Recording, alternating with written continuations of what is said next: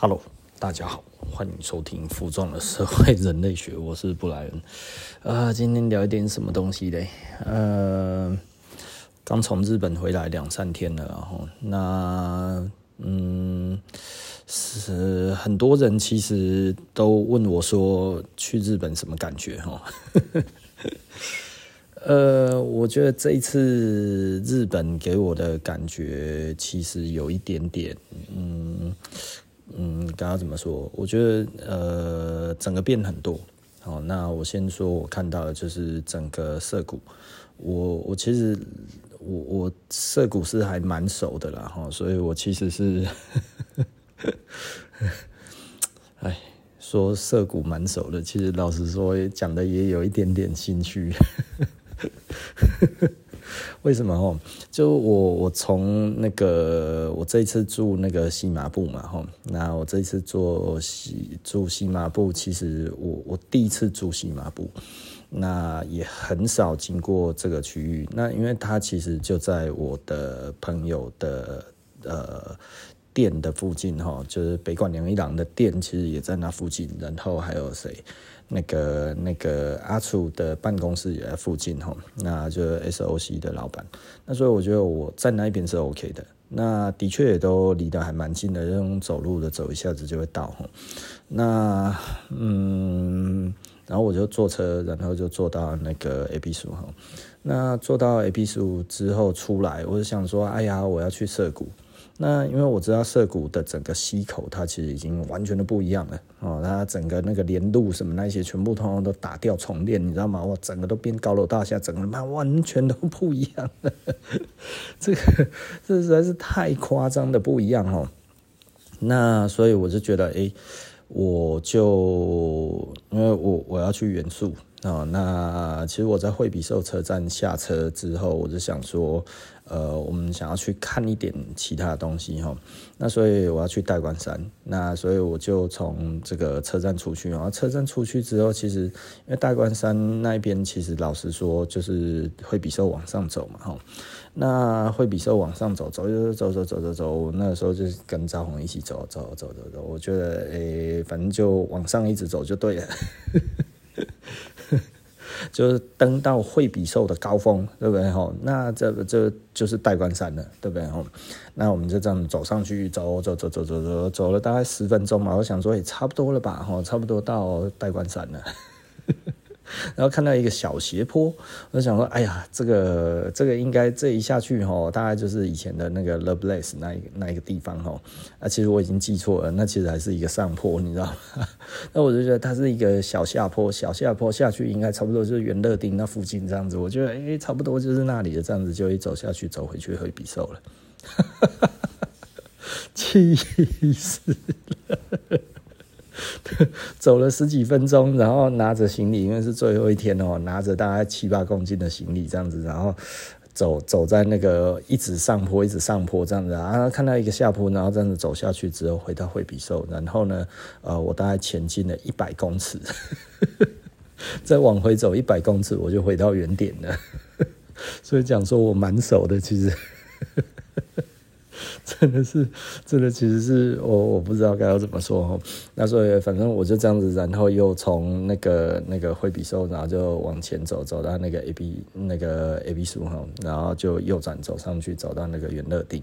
然后元乐町那边其实本来有一个天桥，然后那上面有写一个元乐町的那个那个天桥已经拆掉了，你知道吗？我觉得对啊，过了那个天桥再过去就是出大雅了。那其实我就没有往那边走，我其实就。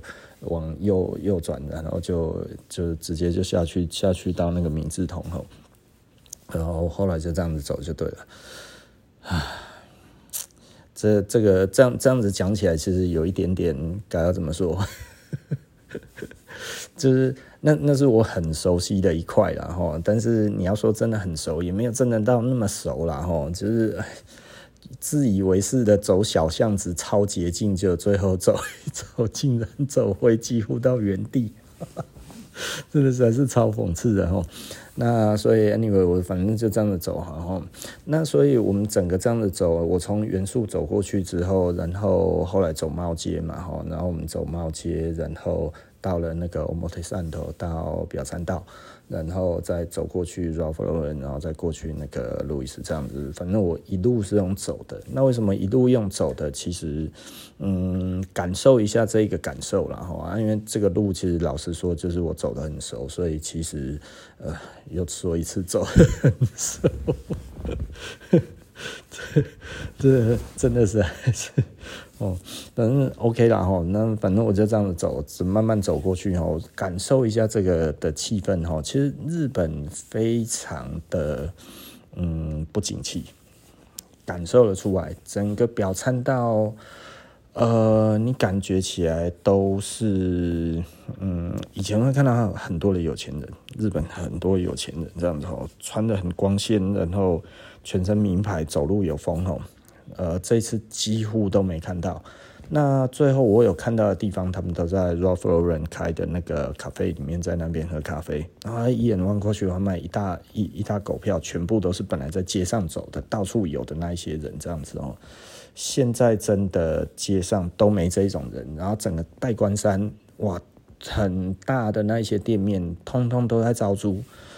哦，我觉得很恐怖。那整个代官山以前就真的都是有钱人，全部都是一狗票的有钱人在那边。这次什么都没看到，所以呃，我觉得日本非常非常的不景气。如果对比我四年前去的话，哇，那个真的我觉得差别是很大。但是整个的日本，它其实的确是在呃涩谷那一边的话，是做非常大的一个变革哈。哇，那个那个那个高楼大厦这样子一盖起来，都盖那一种超高层的哈，大概差不多应该都有四五十层楼吧哈。我不知道实际上是多少哈，但但是呃，我觉得四十层楼绝对是。绝对是有哈，然后那个那个真的就是哇，你那个抬抬头往上，感觉脖子都快断了，你知道吗？然后一栋连着一栋，真的好大好多这样子哦。那其实那些都是办公大楼，那办公大楼它其实据说都还没有满租了哈。那当然，我觉得我也没有能力进去里面。虽然日本的房地产比他们便宜然后便宜还蛮多的哈，但毕竟呃。呃，我我觉得不同的地方，不同的文化了哈，所以其实也不能以一个单价，然后就一概而论哈。那我觉得我这一次去，真的最大的感想就是日本的这种资本集中化是非常非常的严重哈。就是我觉得，嗯，就跟我们之前讲的，就是只要美国的手伸进去，就会变这样。因为美国这个钱太多哈，钱太多就不是借给平民老百姓，就是借给有钱人。那现在日本还面临一个问题哈，就是日本面临的是中小企业的这一种弱化哈。那中小企业的弱化其实来自于他们其实用了很多的这个这个这个这个不是我自己说的哦，这个是我跟日本人这些这些呃呃，比方说北环洋一郎啊或者什么这些哈，他们比较懂得经济的人聊的哈，我不是跟平民老百姓聊的，是懂经济的人聊的哈。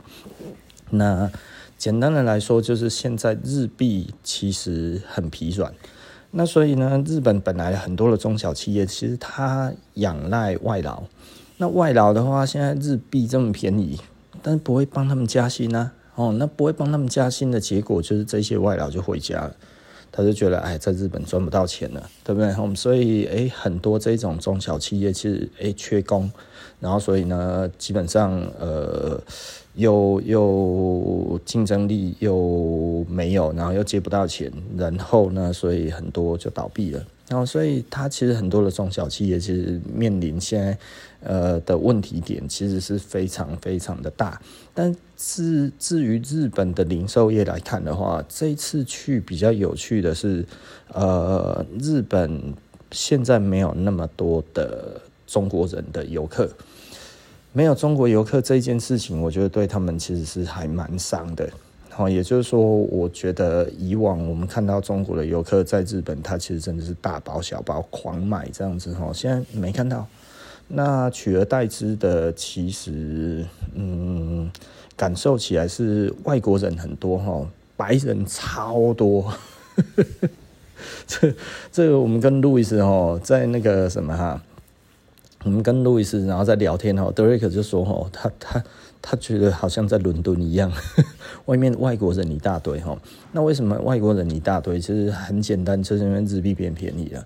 哦，所以这个观光客变多，但是呢，呃，白人的这个购买力没有中国大陆的好。那中国大陆这一块来说的话，现在比较那个，我大概稍微问了一下哈，他说中国大陆目前其实都是团进团出，哦，所以他没有自由行。所以呢，基本上一般的大陆人，如果他不是报的旅行团的话，基本上是没有办法出去日本的，因为现在要出去很难。那所以呢，中国是很大量的在限制他的这个这个这个游客的出国哈啊，因为我没有去看政策，这个是日本人跟我讲的哈，这有错请指教哈，对不对哈？那所以呃，就以目前来讲的话，呃。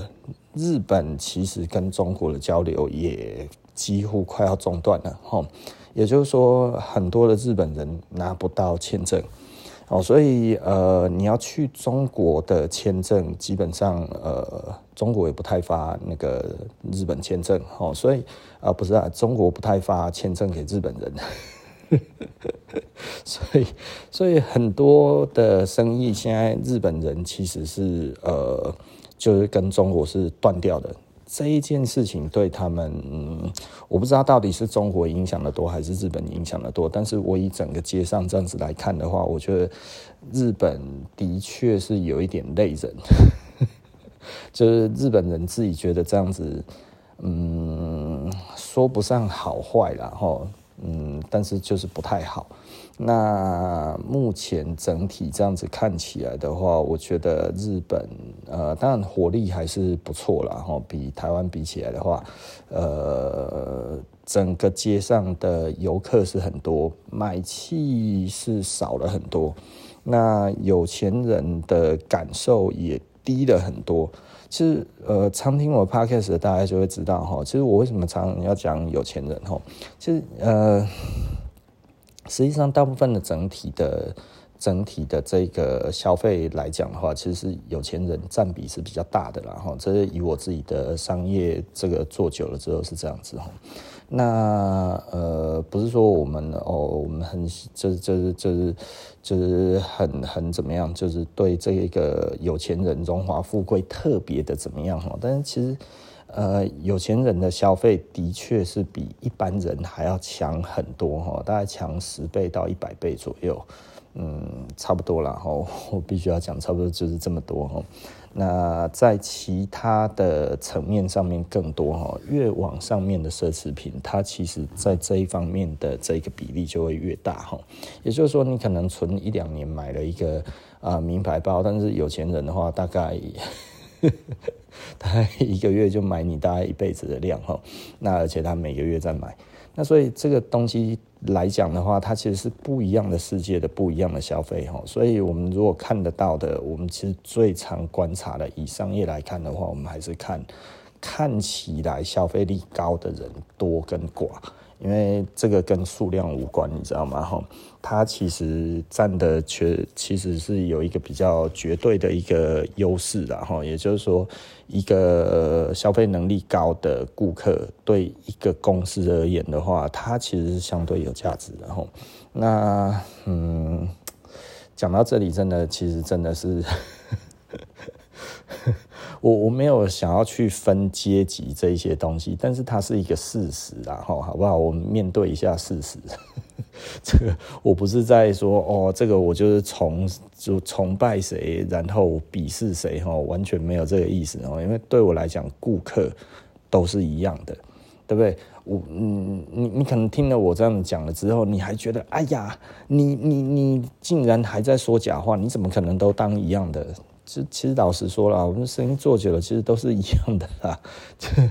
就是就是不要瞧不起没有钱的人，没有钱的人有一天会变有钱人，对不对？我我以前其实老实说，我就是不会去分这个顾客有没有钱，我对每一个人都一样，因为我常讲的，有钱人，你不希望你把他当有钱人啊，对不对？哈，那没有钱的人，他其实如果你当他跟大家都一样，他会觉得，哎，呃，我在这里好像受到尊重，对不对？哈，那所以每一个人都有自己的际遇，际遇的话，其实是不一定，呃，什么时候就会呃发生。所以呢，他可能失败了十年，但是成功一次就上去了。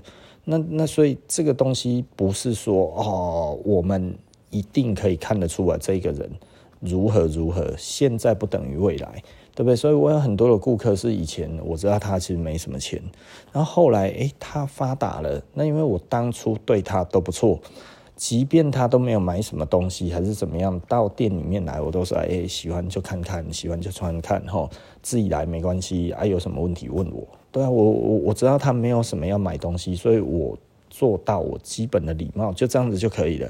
啊，你有问题，真的我们可以讨论，无论你买不买东西，我都很乐意跟你讨论。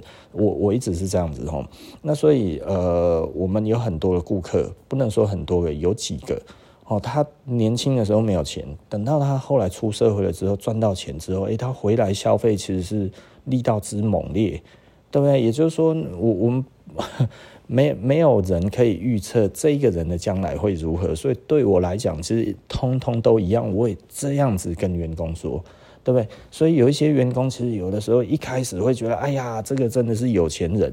你知道吗？人生的际遇是不一样的。既然有人从没钱变有钱，就会有人从有钱变没钱。这个东西转变可能很快啊。我我其实老实说，我看到没有钱的人变有钱，其实没有真的很多。但是有钱变没钱，这个我真的看很多。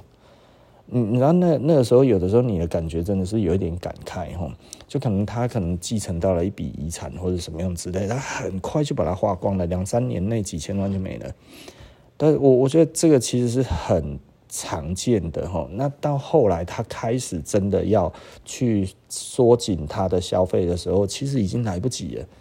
对，那那在这中间，通常我们都会觉得，哎、他可能其实本来家里就很有钱，就哎、也许不是，他其实就是拿到一笔钱。那我我觉得这个其实是一个该怎么说？我觉得呃，每一个人他对于这一个钱的用法，他其实是不一样的哈。那那也就是说，有一些人他其实会懂得如何再把这一个钱变得更大，有一些人就只是纯消费。那通常你会看到的这种都是纯消费的，就是你会觉得奇怪，他他在干嘛？他也没有在工作啊，哇，他也也也不太懂投资啊。你跟他讲这一些东西，他完全听不懂，他也没有要懂，但是他就好像觉得哦，对，他在弄什么东西这样子，然后就一副好像自信满满的，没几年就没钱了，很快耶，真的很快哦，我我看过好几个。哦，所以，所以我我常常都会觉得，像我们碰到这样子的人，他他其实通常他也不太跟你讨论，那他不跟你讨论，他就会觉得我正在做一件蛮厉害的事情，这样子，我在做一个什么样子的投资，这样子讲的自信满满吼。那呃，就说哦，跟谁投资，去投资什么餐厅什么东西，这样子弄弄弄，巴拉巴拉讲了一堆，然后后来就没了，然后就消失了。然后就再也看不到了，然后 再也看不到了之后，后来哎，你大概从旁得知啊，他怎么了？那你大概这样子再抖一抖，你就知道哦，原来那个时候是拿到了阿嬷的遗产，然后那个时候是拿到谁的什么什么这样子，你要说哦，OK。但可是在这之前，他其实你会觉得他好像就是一直花，一直花，一直花，一直花。我我觉得这种感觉有的时候，嗯。我我不知，我不会知道，就是就是，我只会觉得这个人怎么消失了。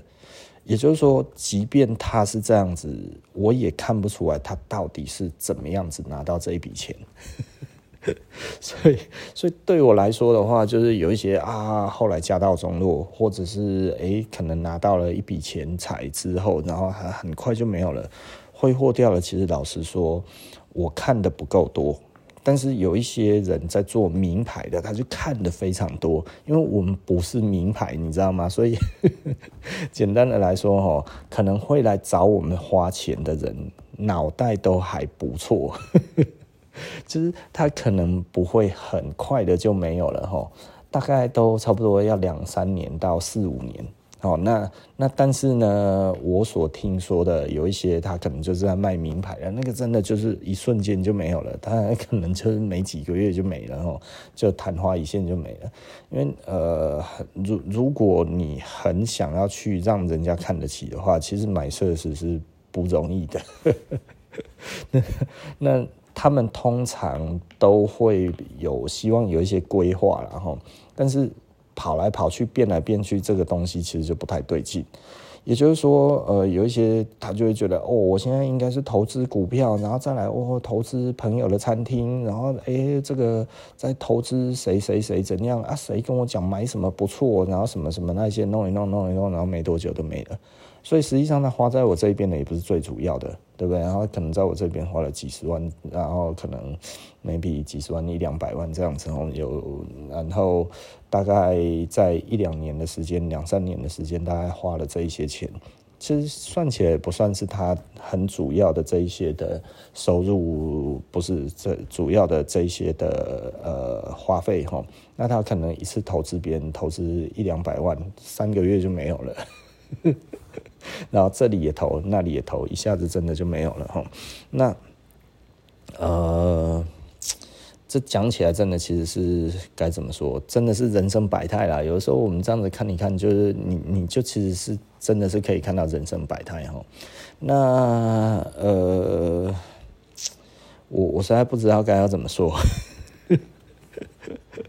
就人生百态，我们真的做生意其实是看的蛮多的。那毕竟我们不算是真正的名牌，对不对哈？那所以呢，以这样子来看的话，人家可能就会觉得，哎呀，其实呃，你看到的不是真的的很很多哈。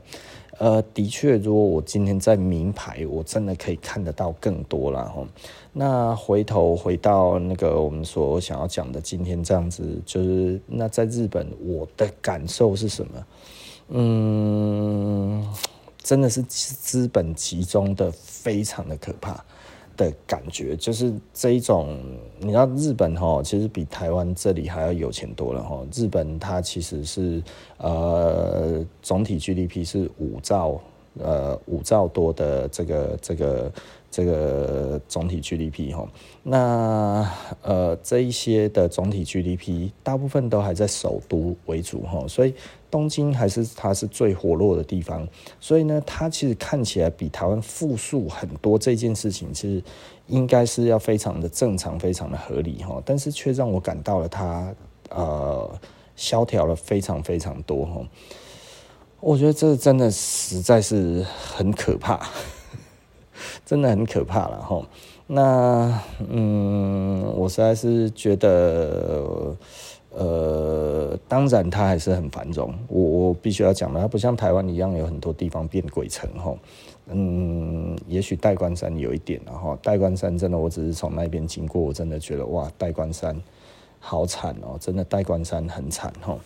就是他在以前那些最好的位置的那一些的店面，那一些大店面，现在都空下来，就是有一点像。嗯，你知道代官山比较像哪里的感觉？大概就是代官山应该像，嗯，如果以以之前繁荣的样子，就是都卖一些贵的啊。哈，以前比方说 Lovelace 在那边哈，Lovelace 很久就没有了，然后大概真真大概差不多可能十年前就已经就已经没有了。那呃，他他他们都是一些很高档的的的店哈。那现在那边就。就就真的，你看那个那个很好的店面，然后竟然租不出去这样子，然后放在那边哦，你你会觉得嗯蛮酸的，你知道吗？哈，就是哎呀，怎么这么心酸？代官山曾经是日本可以说是呃最好的消费的地区，这样子，它不是一个很大腹地的一个地方，它其实。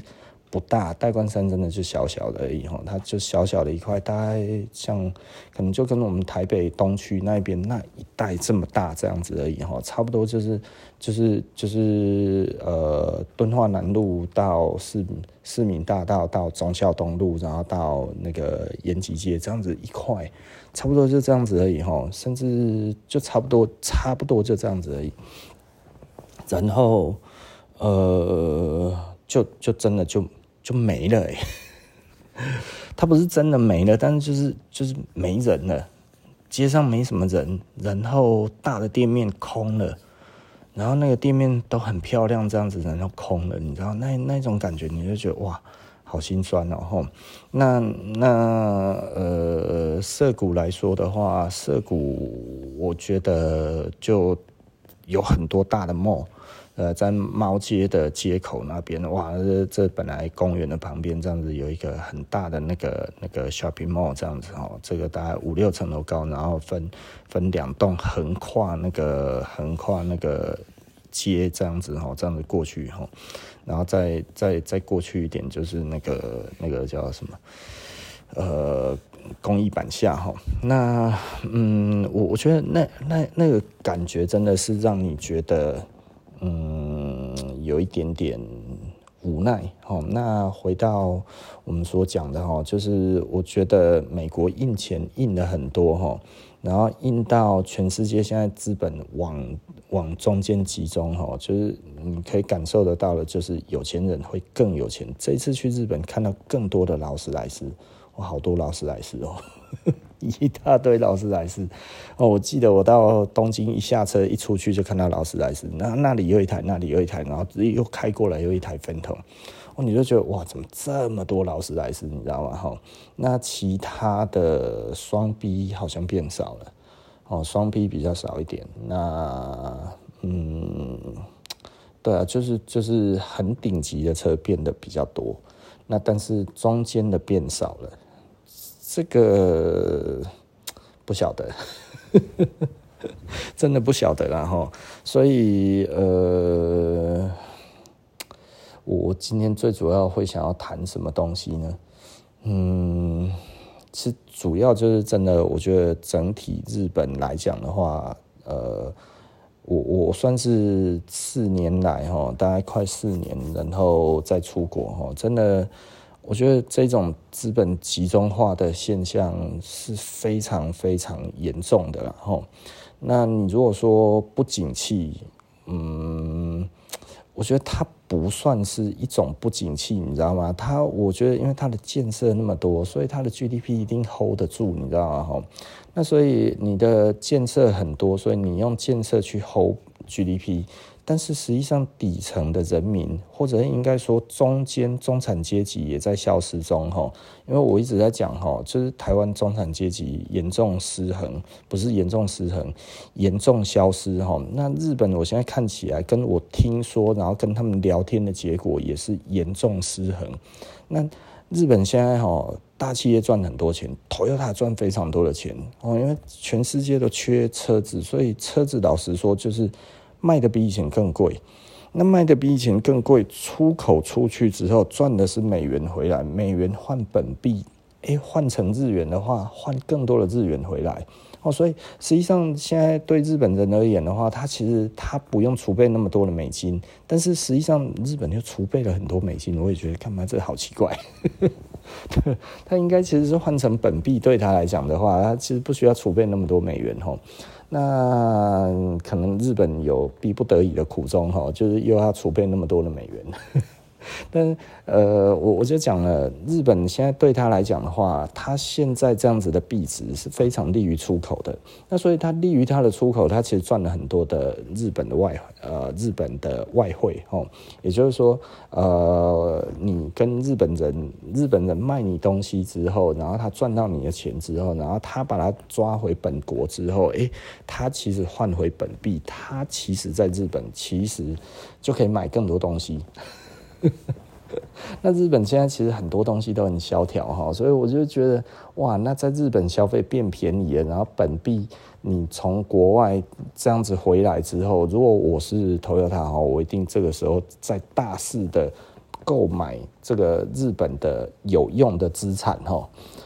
如果他这样子在做的话，其实老实说，他应该啦。我觉得这个应该也不用我教哈，这个应该很多的公司都会干这种事情。如果我今天的币值很低，来台币很低，可是我今天出口导向，我出口赚了很多钱。回来之后，然后换成我自己的本币哈，换成新台币。哎，我从美元美元的话，一比一比呃一比二十八变一比三十二哈，像现在这样子，哇，那我以前赚一块美金的话，换回来只有二十八块，现在变三十二块，那这样子多了多少？多了四块，多了四块的话，二十八分之四，哎，这样子它多出了多少？多出很多哎哈。对他来讲的话，这是这真的是是非常多的这个本币的收入之后，然后他是不是拿这十几二十趴的这一个这一个这个多出来的这些的汇差之后，他在台湾自产，是不是他可以买得到更多的东西？对不对？哈，那所以简单的来说，我觉得，嗯，可能日本现在很多大企业都在自产吧，maybe 哈，我我我我说不上到底是或者不是哈。那因为我没有数据，基本上我我没有太多的调查，但是这就是跟日本的这些老板聊天哈，然后得到的一些小小的一个推论，然后跟结论哈。那嗯，不知道该要怎么讲。所以，所以，呃，每一个，每每一个，呃，现在这样的看起来的一个状态，我其实我有一点担忧的啦。担忧的是什么？就是接下来美国，呃，因为举债上限已经通过了哈，他们其实可以随时都可以再举债。那，呃。举债上限如果再上去的话，那等于就是美国又可以印钱了，就是美国又可以拿出钱出来的时候，哎、欸，这这个就跟之前的 QE 是比较类似的哈。那他再把这个举债上限再提高了之后，他发了更多的国债，那那那那不就钱又出去了吗？对啊，那那钱出去了，呃呃，那那。那那那那贫富差距不就更大了？对，我觉得这个东西其实是让我觉得，哎，我我实在是不知道该要怎么说哈。就是就是美国，嗯，毕竟美金的发行背后真的是没有任何的东西。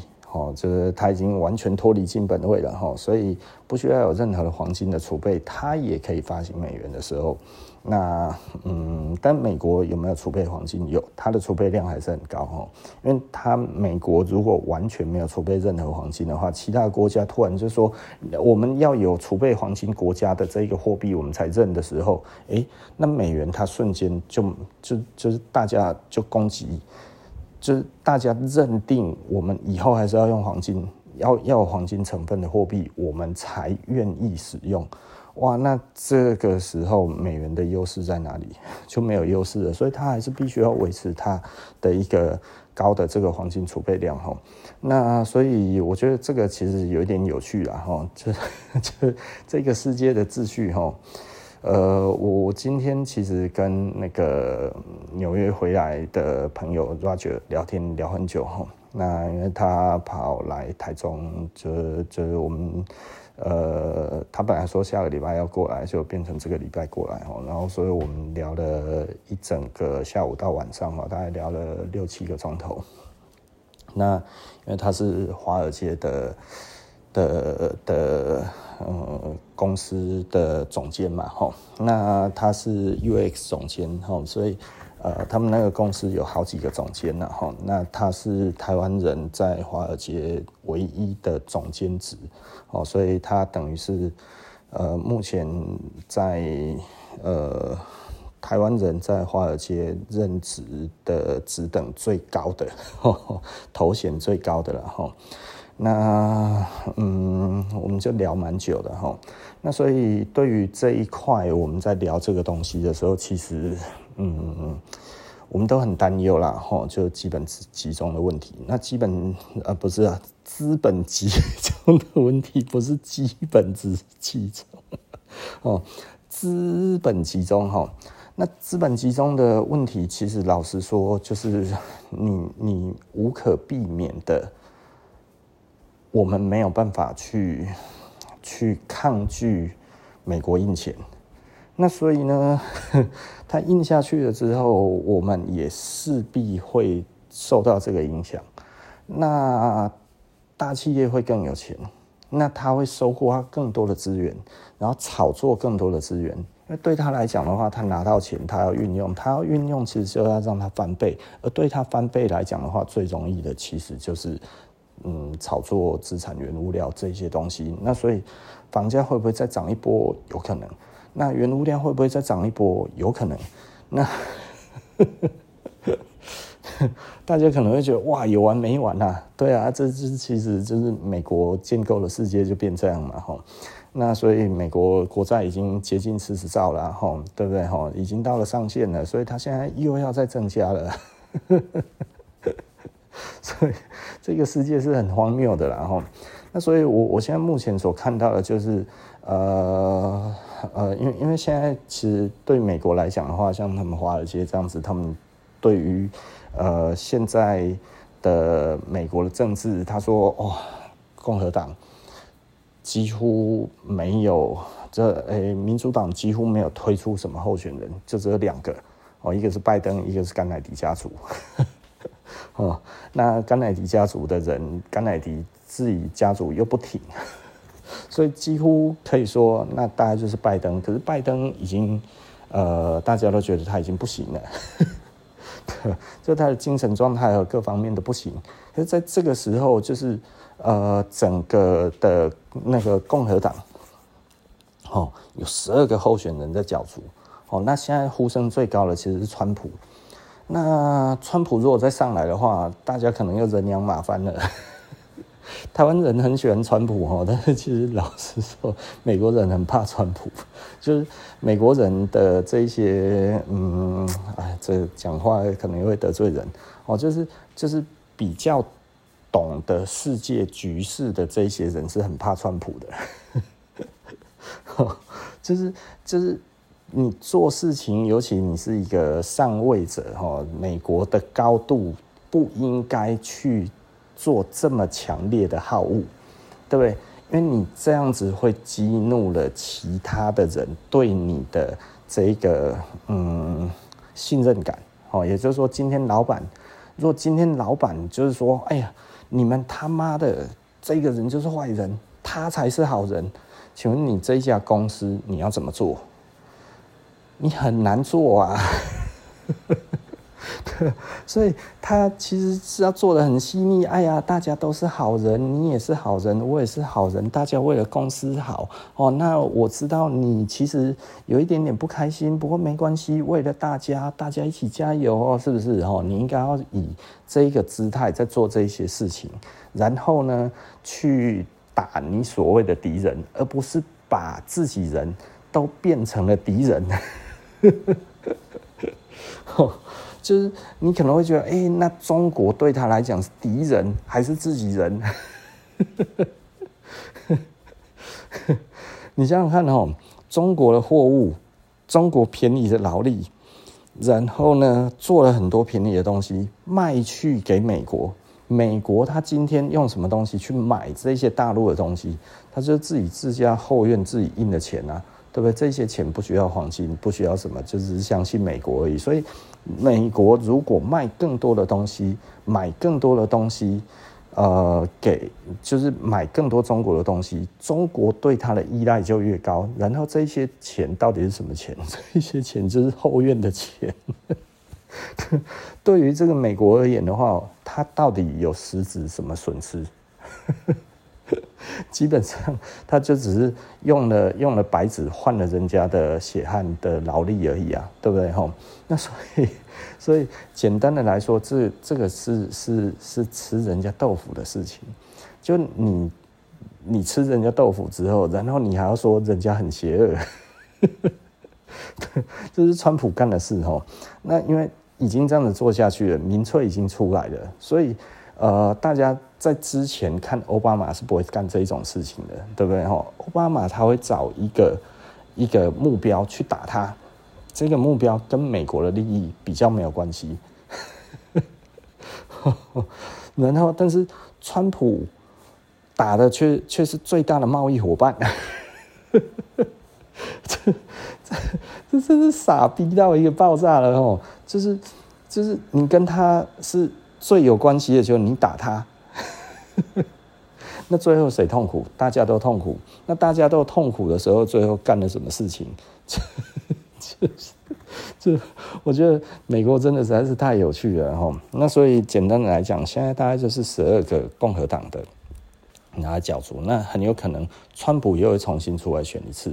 那川川普重新出来选一次，其实老实说了哈，我必须要讲一件事情哈，就是我跟 Roger 我们在聊天，其实我川普是一个。没有什么中心思想的人，他甚至其实老实说，我们都觉得他对一些世界局势或者什么那个的判断力，可能都不是真的太好，你知道吗？哈，那他因为不按牌理出牌，所以其实老实说是有一点可怕的。哈，那包含我所得到的消息，这也是等于是我那个 Roger 哈，他跟我说的哈，呃，他说其实他有。他因为因为毕竟他们其实总兼职的嘛哈，所以他们其实会认识一点点这些官员，然后他们说来聊天。那他们在聊天的时候，他们就说哦，针对这个美国的态度来讲的话，台湾三个候选人哦，他说哦，呃，美国最不希望当选的是柯文哲哦。这个这个不是，这个是这是他们他讲的，不是我讲的哦。这个柯粉不要怨恨我哦。那那简单的说，他们说哈，这个国民党熟，对不对？大家认识，所以这个做事情有默契。民进党也熟，做事情有默契。柯文哲不熟，而且就他的这个这个做法来看的话，其实就是该怎么讲，就是就是。不知道他到底要干嘛，这个是他跟一些美国的官员哦在聊天的时候聊到了哈，因为他是台湾人嘛，自然就会聊到这个这个这个台湾的候选人哈。那所以哎，大致是如此哈。那嗯，我们其实聊到这个的时候，我就说，那那如果我们是台湾的国民，我们应该要选谁？我实在是很不愿意这样子讲。呃，就是就当然，那就是选最不容易被预测的啊，对不对？这个安德比高加也惊啊，对不对？吼，你你你这样子才 OK，但是相对的，老实说，我我就说，我虽然觉得是这样，但是我也不知道柯文哲要干嘛，我我搞不太清楚他到底想要做的事情是什么，你知道吗？我听不太懂。我对于他的政治语语言哈，就是呃，他一下子说这个，一下子说这个的时候，一下子说这个跟一下子说那个，但这其实听得懂的人知道这两个人东西是矛盾的，而且矛盾点很大。但是他会他会在不同的时间点，然后讲这一个东西的时候，然后在另外一个时间点又讲这一个东西的时候，你就会觉得这个 啊，那咁丢哈。就比方说，我们讲一个最简单的，就是说，呃，他说要把风力，他说要把再生能源提升到百分之四十，这件事情我听了我就一直在笑哈。我一些朋友本来支持他的，因为这个之后哦就充满了怀疑，你知道吗？就是觉得干什么柯文哲的功劳小，就是呃二十趴已经不可能，你要说四十趴。我说这个很简单啊，我说台湾风力发电或者是这些光电什么这些东西的话，如果他公开的反对，或者是他公开的去赞成，对他来讲都不对啊，是不是？所以我觉得 柯文哲聪明反被聪明误的地方是什么？他觉得可能他讲数字的时候，台湾人都不敏感。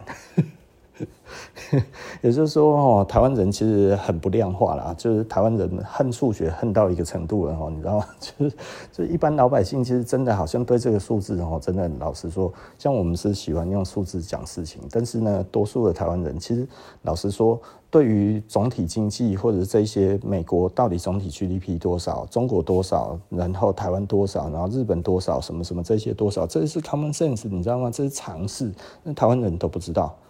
就是我我我可以说几乎没有问过知道的人，我觉得这实在是太荒谬了。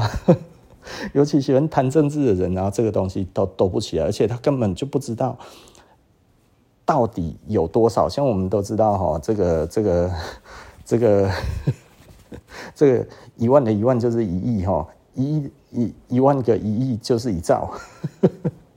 对不对？是一万个一亿是一兆哦，那所以，我我觉得很多台湾人搞不太清楚，你知道吗？哈，就是说这个个十百千万十万百万千万亿十亿百亿千亿兆，对不对？这个他他听不太懂，就是他没有在算这个东西，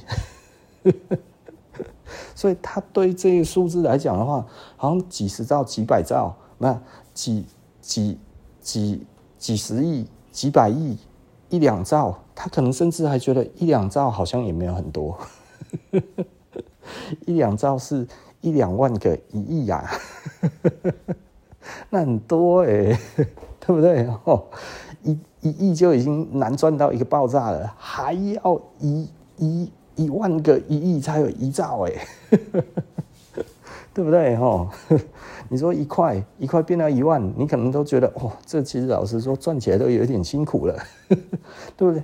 一万都没有那么好赚的，对不对？哈，可是今天随便随口说出来都是那一种几千亿、几兆、几百亿，然后几十亿，随便一弄通都是这样子的时候，一来一去，大家怎么都没有感觉啊？这在我们有数字观念的人里面，我们觉得很荒谬，而这样子。对于数字如此无感的人，竟然讲起这些政治的时候，都讲得哇他妈的振振有词。你要政治哦，就是 就是就是就是呃众人决定的方向，对不对哈？不是不是众人，不是管理众人之事哦。这这政治哦，其实是一群人彼此之间所决定的一个。共识的一个方向哈，那所以呃以多数决嘛哈，民主民主政治是多数决哈，独裁的话是少数决嘛哈，大概就是这样子，但是都是政治哈，好不好？只要能够决定出方向，而大家其实都就算不同意，也没有要造反，那其实这就是一个成功的政治，好不好？那但是。但是呃，你不可能不提到钱呐，吼，这这钱其实真的是很重要的事情，因为要做任何的事情，没有人要无偿嘛，对不对哈？大家都知道哈，给钱才会办事啊，对不对哈？所以没有东西是不可以不谈钱的。但是我没有东西可以不谈钱的时候，怎么会？就是怎么怎么？怎么会不谈钱的政治呢？对不对啊？但是呢，那么爱谈政治，但是却对钱这么没有感觉，我真的也不知道这些的公阿小，你知道吗？所以有的时候，我我们在谈一些政治的时候，不免都会谈到数据，谈到数字，谈到钱。哎，很多人就会觉得钱那个是钱，那个不是政治。我就觉得，呃这这位同学，你要不要先出去啊？搞清楚再回来，好不好？这这政治怎么可能不谈钱？对不对？哦，你讲的都是贪污，呃嗯，政治都是钱，用不好就是贪污，不是不是用不好就是贪污了哈，就是中饱私囊就是贪污，对不对？用不好是渎职，是不是？对不对？哦，用不好的话，就是就是立北要永吉，你还要跟人家再做这个什么鬼东西，对不对？哈，你太浪费钱了，是不是？哈，这个东西一百块可以做好，他妈你要花到一一一一万块，对不对？这这样子对吗？对不对？哈，要三千万给八十亿，对吗？是不是？对不对？哦，真的很荒谬啊！就是这这个怎么还说得过去？我真是听不懂，你知道吗？有时候我们就会觉得这个这个 这个有点多啊，就是你就觉得哦，这个头有点痛哦。所以呃，我们在谈这个东西的时候，不可能不谈到数字，不可能不谈到这一些东西。可是为什么呃二十二十 percent 都做不到了？然后这个时候你出来喊说你要做到四十四十 percent？所以我我身边有一些就是觉得，哎，柯文哲其实呢，呃，还不错的人，他其实那个时候一听到的话就，就就就就，然后 说怎么会这样？跑来跟我讲说怎么会这样？我说他只关心自己的民调而已啊，对不对？这这这就是他觉得你听不懂，他就敢讲啊。对不对？啊，对他来讲的话，就是他一直在算嘛。那但是每一个候选人是不是都在算？对啊，当然大家都在算。但是我就会觉得，嗯，你这样子是不太好吧？吼，那当然还是会有人问我说，那为什么他这么敢讲？嗯，当然我不是柯文哲，但是我说我可以提出一个假设，吼，就因为我我很容易做一个情境，所以大家就会觉得，哎。来问我看看，我可以兜出什么情境哈？我说这个其实很简单啊。我说风力发电也好，然后光电也好，这些东西老实说，我觉得对我们台湾是不是将来很好，我们不晓得。但现在已经花了很多钱了，对，非常非常多的钱在这里面，几兆、几兆、几百亿、几十亿、几千亿，他们一直都在往这边丢。哦，台电在做这个光电的话，是拿了几千亿出来在弄的，对不对？哦，那这样。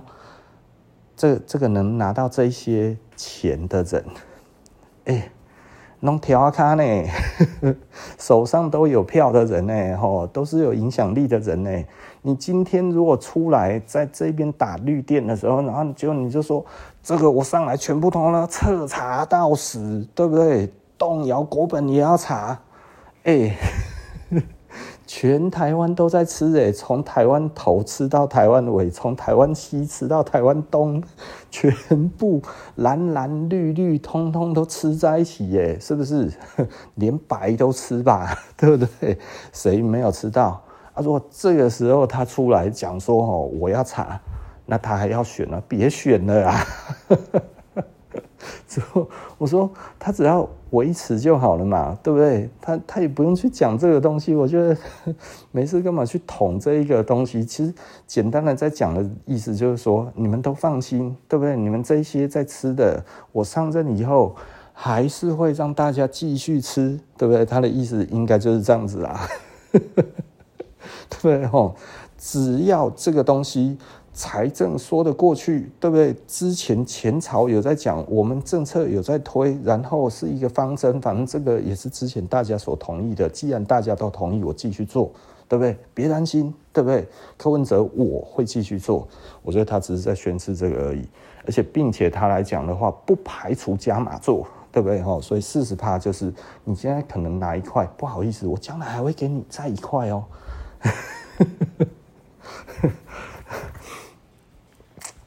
我我听到的时候，我就觉得荒谬。我我本来其实是有一点犹疑的，然后然后听到柯文哲这样子之后，我就觉得，哎，我说不知，我不知道他到底在讲什么。这个我也不觉得是真话，就跟美国对柯文哲的感觉一样，这个人在讲他小，我写的是沙博，你知道吗？好的也讲，不好的也讲，对不对啊？你这个样子，这个这个只是其中一个我们觉得很荒谬的东西而已。它还有其他的荒谬是比较难懂的，我觉得我就不说了，因 为那个解释要解释很久。所以对我来讲的话，就是虽然一个很难预测的领导人，对于这一个国家其实是比较好的，因为你很容易预测的话，你就纳取均衡了嘛，对不对？哈，可是。弄到这个样子，我连你到底要干嘛我都搞不清楚的时候，我我其实我说真的，我是非常的 question mark 了哈，就是对他来讲的话就没有什么信任感，因为之前他一直在提财政纪律的时候，其实我是蛮感动的，然后就是哎，你一直提财政纪律，可是你后面所提出来的政策没有财政纪律啊，就是我我们今天在讲绿电，我们今天在讲风电这些东西，其实你就是核四重开之后，这些东西就好了嘛，对不对哈？因为我我是已经公开呼吁过核四，并且希望这样子，所以我的政治立场很简单：谁支持核电，谁支持核四，我就投给谁，就这样子，没有其他的了。因为台湾就是缺电，你不要跟我说台湾不缺电，那我们其实就没有什么好讲的。今天有电，我们台湾才有继续的发展；今天有电，外资才敢投入；今天有电，我们本国的公司这一些需要更多的电的才会继续留下来，其他都是假的。今天你东西都没有了的时候，你连基础的电力都没有。我们台湾基本上就是四面环海，你根本就不可能有其他的方式去保全你最多的电力的时候，然后你不要核能电厂。我不知道在想什么。那如果你说哦核核电会爆炸，那你其实去查一下啦，哦，到底它所谓的爆炸是什么？你你把它当成是，你把它当成是原子弹吗？不是啊，真的不是啊，这这个这个这个核反应，它用的核燃料棒的这个这个这个真的其实是很低浓度的，然后大概只有百分之三到百分之五而已哈。你要到武器级的话是百分之七十以上哦，这是浓度的不同，然后所以它其实是受限制的。你只要这个控制棒，只要把它。放进去之后，然后中子一吸起来的话，基本上它就不会再核反应了，你知道吗？然后水再灌下去，就是你让它不要干掉，你让它不要干掉的话，它就不会过热哈。因为它在很高热的时候，它其实就会产生它它就会因为因为这样子的能量太高，它其实就会让这一些呃。就会会产生氢气，对不对哈？然后就可能会气爆。那气爆的话，哈，就跟福岛一样，它就因为那个时候。呃，他们不灌海水啊，不灌海水的时候，结果最后里面也没有办法抽水，没有办法冷却，没有办法冷却之后，最后产生了大量的氢气，然后就爆炸了，对不对 哈？水蒸气或者什么这些在里面这样子，然后就会分解成氧跟氢气嘛，哈，对不对？然后这个氢气的量过大的时候，后来爆炸，爆开了之后，然后它里面的这些设备喷出来，所以才有这些的核核核辐射的这些的影响哈。所以简单的来讲。我们的核四，我们的核四是你没有电，它那个水就在山上，直接把闸门哦，人力就可以打开，就可以灌进去那个那个那个核子反应炉哦，这些水足够让它哦，就是有一个礼拜的时间去冷却，都不会怎么样。我们除非这一个礼拜都没有办法有做任何的作为之后，才有可能会出事啊。福岛不是哎、欸，福岛是一开始就出事了、因为它很快的，它那个那个那个冷却就不够了，所以它整个全部通通都是蒸汽，然后都是蒸汽时候，然后能量这又过高哈，温度太高了吼，然后就产生氢气，然后气爆。对，那也要好几天呢，你知道吗？福岛气爆不是第一天呢，它其实是过了很多天呢，它是氢气爆炸，然后，那所以我觉得你你大概对这个东西有基本的了解之后，合适是合适是日立跟那个日立跟那个美国的 GE 哈，那个那个奇异哦，然后做的三点五代的这个这个进步型的这个那个那个废水式哈，那。其实已经算是现在非常先进的核能电厂了。哦，核能电厂因为实际上它影响的是石化燃料的这一种的那个发电的模式哈，所以它其实核能是因为三里岛之后，然后后来再加上车诺比哦，然后再加上福岛，哇，这三个所谓的核灾，然后才变成现在这个样子。但是你说这三个核灾总共死了多少人？没几个人。三里岛零，福岛一个，然后车诺比的话，车诺比三四十个，对不对哈？三四十个，那个是当场这样子死亡的是三四十个，哦，那那个什么哈，那个福岛是一年还是两年之后，然后呃，好像是白血病还是怎么样哈，然后认为其实就是是因为核灾的关系哦，核电厂里面的人，然后就一个哦，那车车诺比的话，后来就是整个欧洲只要有小孩小孩子哈出生新生儿有那个什么那个甲状腺癌哦，都算是核灾。哦，这样子四千多个，哦，这这其实是非常高估的，高估的，高估的，高估的，高估的，高估的，高估的高估，哦，这是 WHO 估的，哦，就是通通都算在内，四千多个，哦，几好像十年还是几年内这样子的这些案例，全部通通都算他的，就这样子，哦，所以所以这个其实 老实说，比起火力发电，每年在台湾。就要死一万多个人来讲的话，真的，我觉得啦，哈，这个这个，为了我们的健康，为了我们这些下一代，哈，其实老实说，抗拒核能电厂其实是不科学的啦，哈。但是我我们讲最科学的、理性科学的柯文哲，他也不赞成啊。我觉得，那你哪里科学理性呢？对不对？哈，你真的有去了解吗？你真的知道这些东西吗？对不对？我觉得这个、这、这、这，而且这个还跟产业有关呢。不是说哦，我今天其实是为了产业，所以其实有一个很危险的东西在台湾，我才要那个。不是诶，我我们为什么会去了解核能电厂这件事情？我以前也很怕，对不对？即便我自己是念过化工的人，我也很怕核能电厂是不是真的会爆炸或者怎样之类。因为那个时候我的。知识还不足啊，那我后来就明确的知道台湾没有没有核电真的不行，所以我就要去了解到底核能安不安全这件事情。哎，我花了多少时间去研究这个东西，后来跟清大的核工的博士，然后跟什么这些人聊过很多之后，我们才知道原来这个东西真他妈的。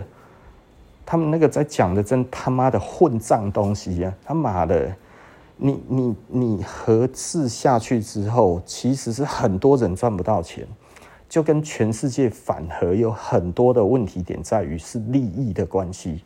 对核能的支持，核能 就是说核能电厂哈，在盖的这些人哈不够有钱。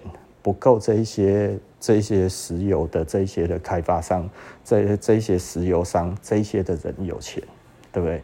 所以你你不会觉得说哦，那发展电动车啊，发展电电动车之后，结果 你用的是是还是一样在烧煤炭，那这不环保个蛋呐、啊，对不对？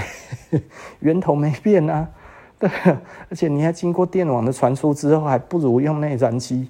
对不对？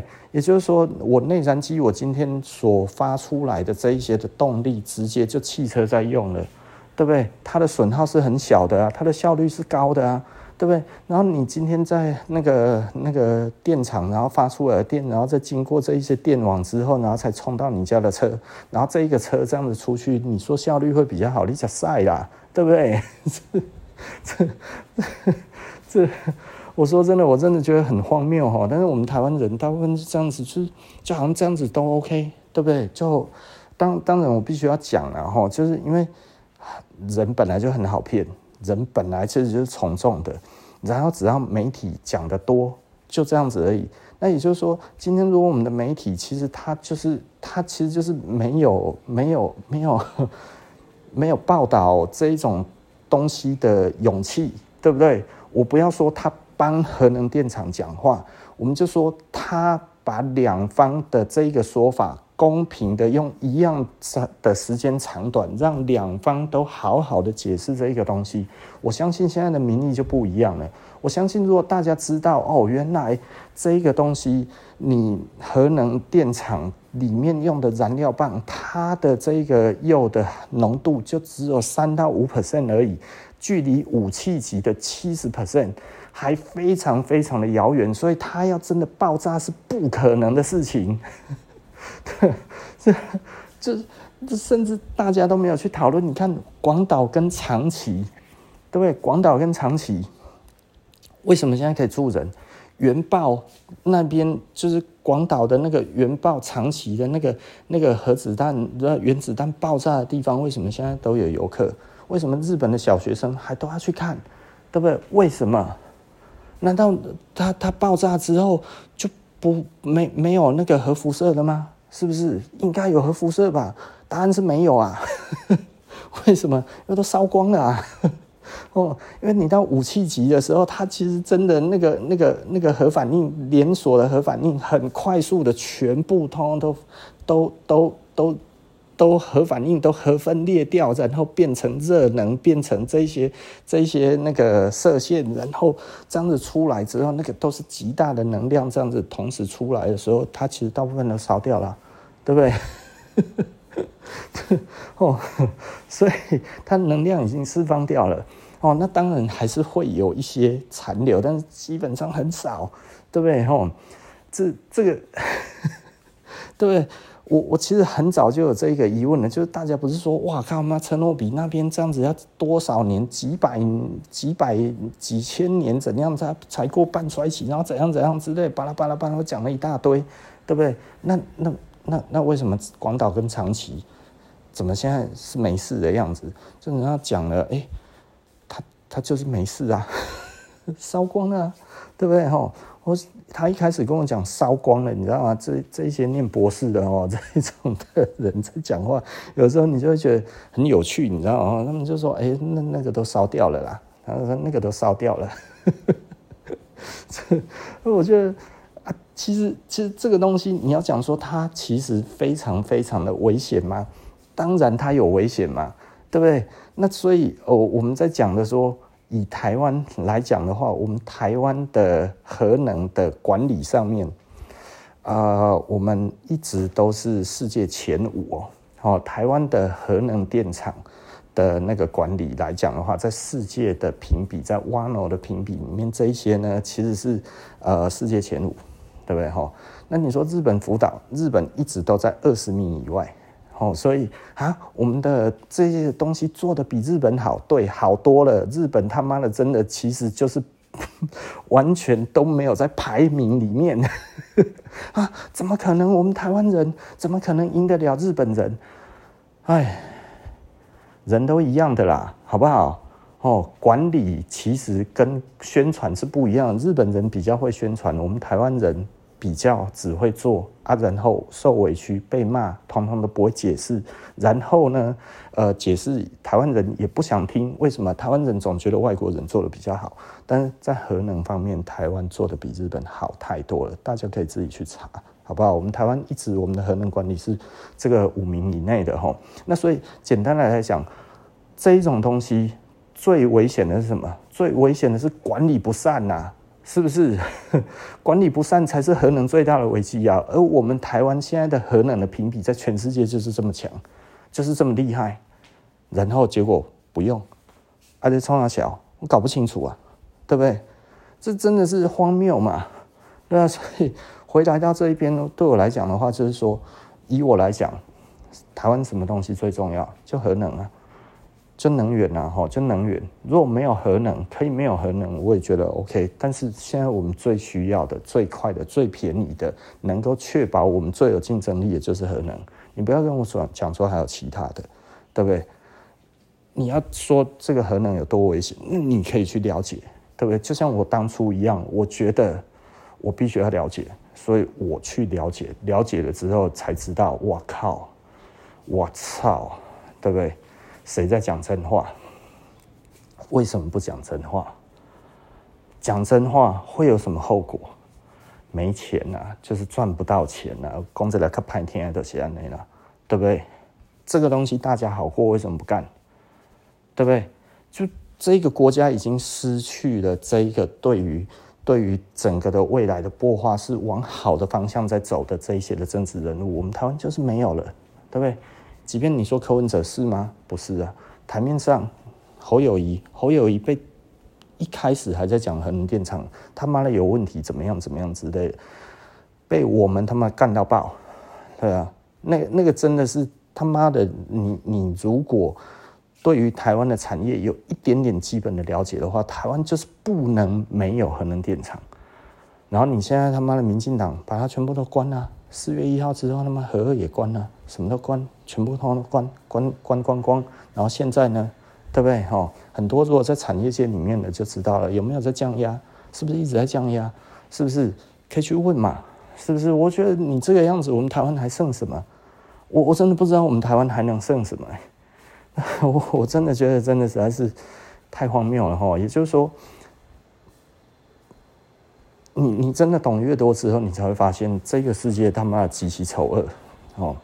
那对我们来说的话，就是反正我是老百姓啊。对，简单的来讲，就是我是老百姓。嗯，我们也不能干嘛，对不对？我我觉得我敢讲到这个样子。前前前几天的我讲的这些东西之后，好像真的其实是不太能讲了，你知道吗？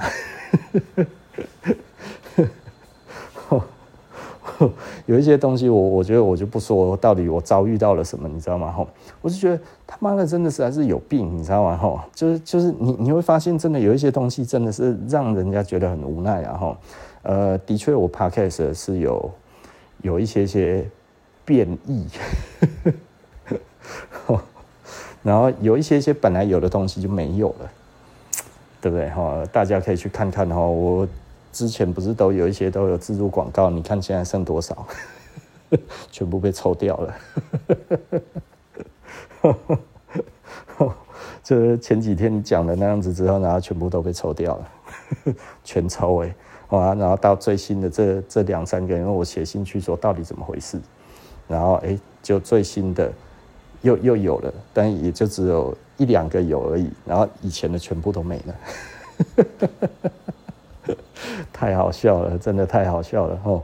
我我可能讲了什么不该说的了哈。好了，anyway 啦，我觉得就这样子嘛哈。